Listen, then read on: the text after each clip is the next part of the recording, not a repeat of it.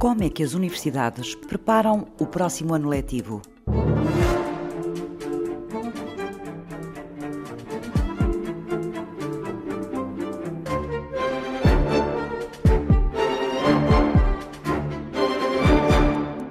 Queríamos criar um modelo de trabalho que nos garantisse que para o ano íamos eh, dar aulas independentemente das condições. Hugo Miranda é professor de Ciências da Computação e subdiretor da Faculdade de Ciências da Universidade de Lisboa. Na verdade, o cenário que nós temos na cabeça até é um pouco pior do que aquele que temos atualmente que é assumirmos que virá uma segunda vaga e que vai toda a gente ficar outra vez em confinamento durante uma parte do, do segundo semestre de 2020. Perante isso, sentimos a necessidade de garantir a flexibilidade de, uh, alterando se necessário os planos de estudo, aquilo que é realmente importante vai ser dado presencialmente com os nossos alunos, mesmo que isso implique alterar a ordem pela qual nós temos dado uh, as matérias ao longo dos anos. Eu imagino que uma faculdade como a Faculdade de Ciências tem cursos em que há uma componente prática muito importante, não é? Que é preciso salvaguardar. É, e é, e é exatamente para prevenir essa que nós vamos assumir que aconteça o que acontecer agora durante o segundo semestre, algumas aulas vão ser dadas online à mesma porque isto dá-nos a flexibilidade de podermos gerir melhor o tempo e o espaço que temos na faculdade para garantir que aquelas que são realmente importantes vão ser dadas eh, presencialmente.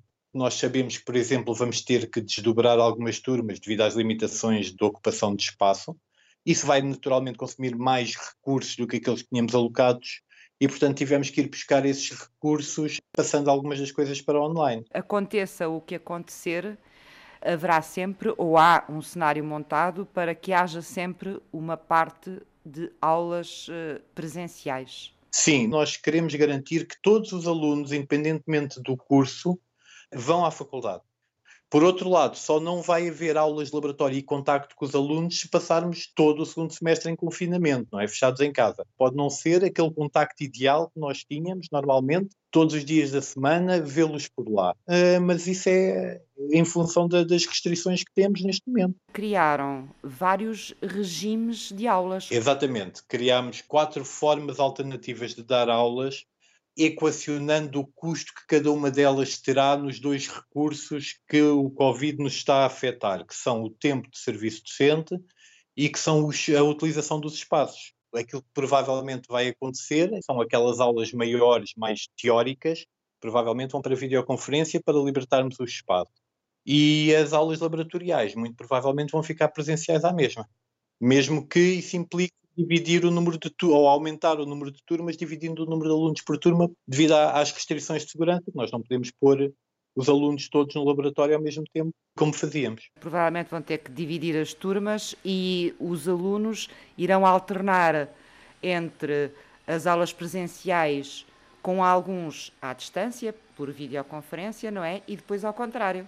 Os que tiveram por videoconferência estarão presentes e os outros em casa. Exatamente. A outra regra é que vamos tentar reduzir o número de dias que eles têm que ir uh, à faculdade. Isto vai obrigar a repensar os horários. Considerando que a utilização de transportes públicos uh, é um fator de risco, por exemplo, nós vamos querer concentrar todos os dias que eles tenham que ir lá, ou todas as atividades que eles tenham que fazer no menor número de dias possível. Vocês usaram aqui dois conceitos. Um deles foi o sincronismo e o outro foi o espaço, para depois criar os modelos de ensino. Quero explicar-me um bocadinho estes conceitos, o que é isto do sincronismo e o que é, o que é isto do espaço, o que é que tiveram aqui em conta para a gente perceber? Temos dois modelos, não é? o síncrono e o, e o misto.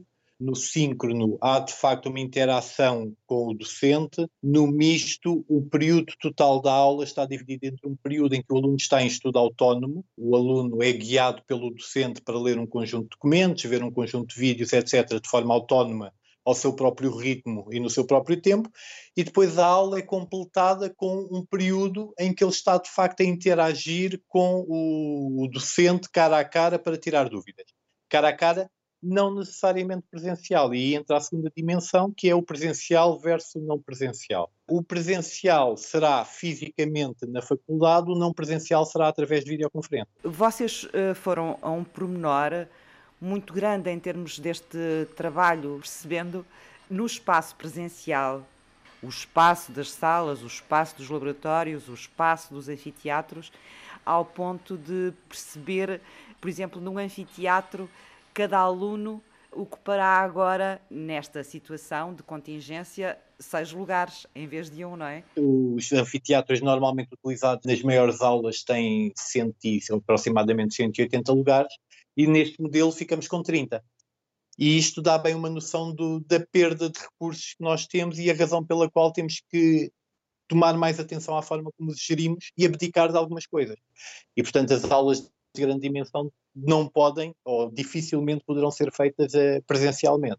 Estamos a falar de uma população, no caso da Faculdade de Ciências, de mais de 5 mil entre alunos, docentes, investigadores e pessoal uh, não investigador e não docente e é preciso garantir para todos o ambiente o mais seguro possível. Portanto, queremos diminuir todas as possibilidades de infecção. Vão estimular também os, uh, uh, os alunos a usarem os seus próprios computadores sempre que possível, não é? Isso, por exemplo, levou a uma reorganização dos espaços, porque uh, os nossos laboratórios de informática, para servirem tantos alunos quanto possível, tinham tantos computadores quanto possível dentro de, daqueles espaços. E neste momento o desafio agora vai ser criar espaço onde os alunos possam deixar o seu próprio portátil. Nós vamos encorajar o aluno a levar o portátil. Aquilo que nós estamos a pedir uh, aos coordenadores do curso é que deem uh, uma proteção adicional aos docentes que pertençam a grupos de risco, do ponto de vista dos alunos.